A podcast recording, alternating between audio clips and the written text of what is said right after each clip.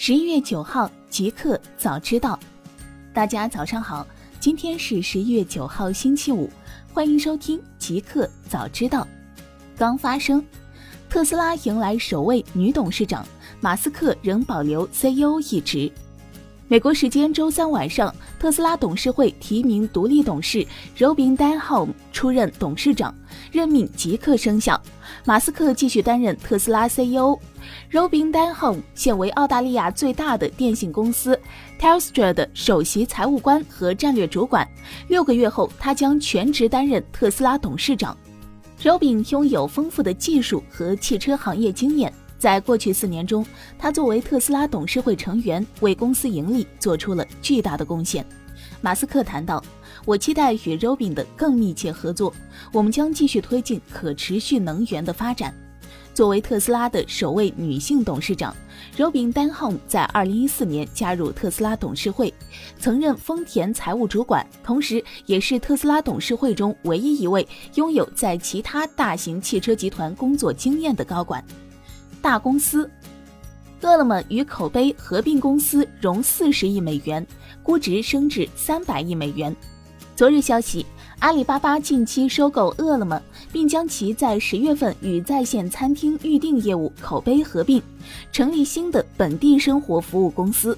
而根据路透社援引知情人士的消息，这一新公司近日正进行一轮四十亿美元新融资，公司估值已飙升至三百亿美元。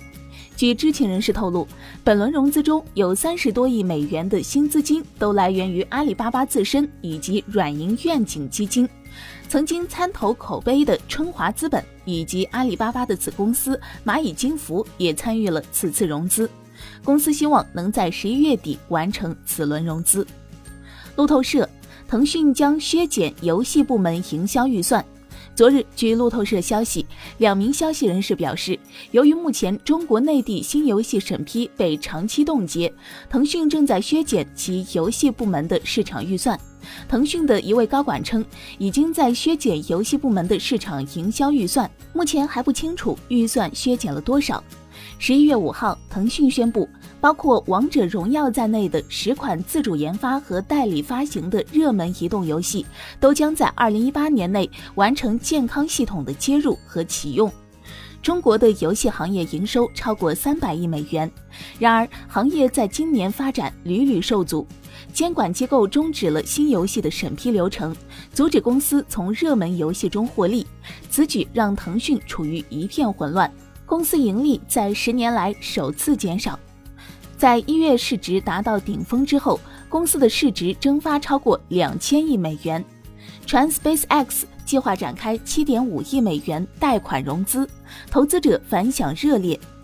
据路透社援引知情人士消息称，埃隆·马斯克旗下火箭公司 SpaceX 周三针对七点五亿美元贷款协议发布定价指引，希望借助此举充实其资产负债表。这笔贷款利率叫 Libor。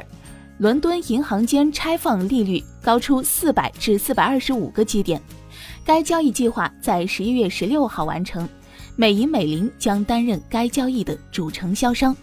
知情人士表示，在向潜在投资者推销该交易的过程中，SpaceX 对其财务状况仍然保密，这并未影响投资界的热情。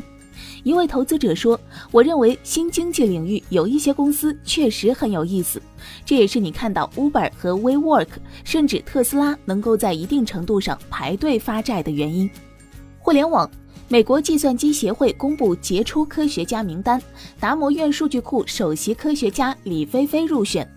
昨日，美国计算机协会对外公布了2018年度的杰出科学家名单，其中达摩院数据库首席科学家、阿里巴巴数据库事业部负责人李飞飞教授入选。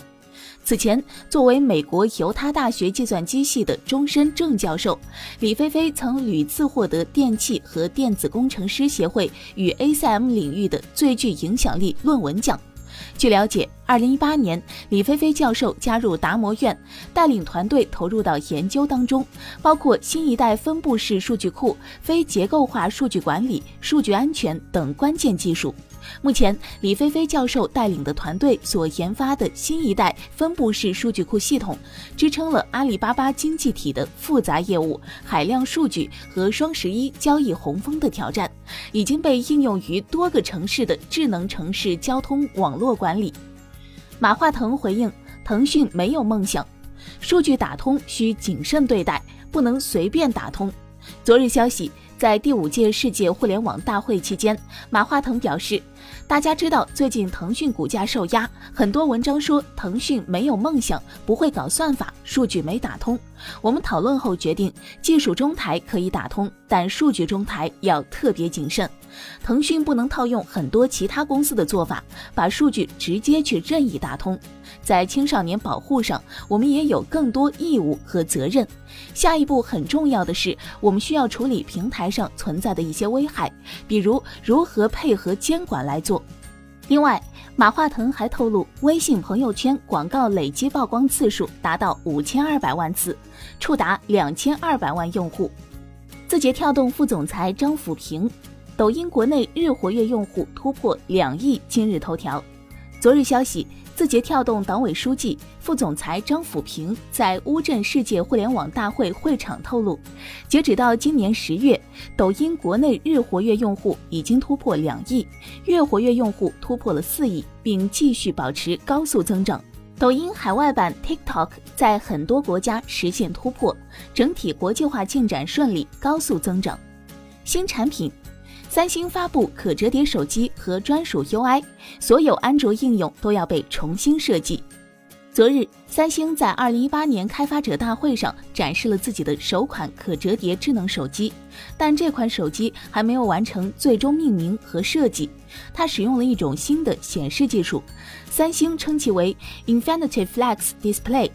这种技术支持下，设备可以左右对折，展开成平板电脑，叠起来变成手机。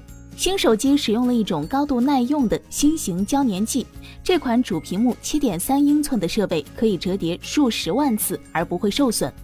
为了适配这种设备，三星设计了新的用户界面 One UI。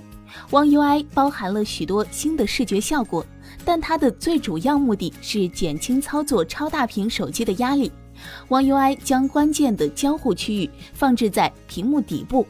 One UI 的界面能够同时显示三个手机应用，并配合手机的折叠开合调整页面状态，放大或缩小显示内容。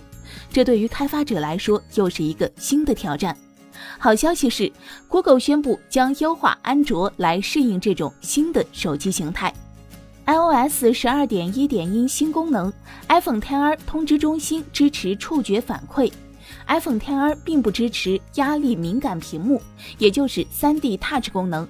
为了模拟三 D Touch，苹果推出了一种取代三 D Touch 的操作，也就是触觉反馈功能。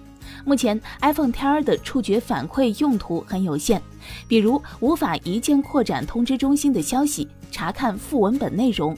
但在最新的 iOS 十二点一点一测试版中，苹果为 iPhone XR 增加了触觉反馈手势，现在可以通过长按查看通知中心的消息了。触觉反馈与 3D Touch 的不同之处在于相应时间，3D Touch 手势可以立刻完成操作，而触觉反馈需要长按才可以。